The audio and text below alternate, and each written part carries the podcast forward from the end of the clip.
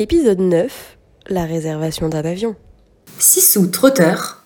À l'écoute du moindre voyage.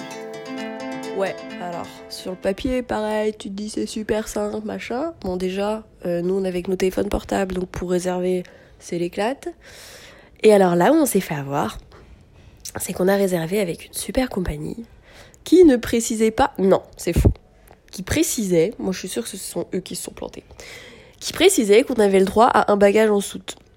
Et ensuite, une fois qu'on commande, qu'on paye, machin, sur notre papier, il n'y a plus écrit quoi que ce soit. Bon, on se dit, euh, on tente, hein. De toute façon, on a vu qu'on avait un bagage en soute, donc, euh, donc on verra bien comment on fait.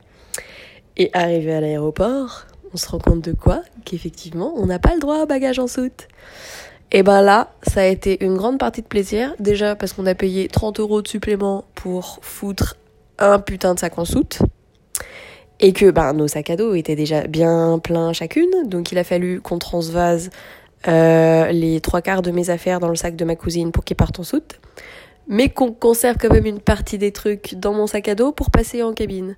Alors t'avais la nana euh, du guichet qui nous disait oui alors dans le sac cabine c'est pas plus de 6 kilos. De là ouais ouais t'inquiète. Mon sac devait en peser 10. Bref elle a été cool, elle nous a pas vérifié le truc, elle nous a laissé passer comme ça. On s'est mis beaucoup de vêtements sur nous aussi. On a gardé plein de trucs sur nous.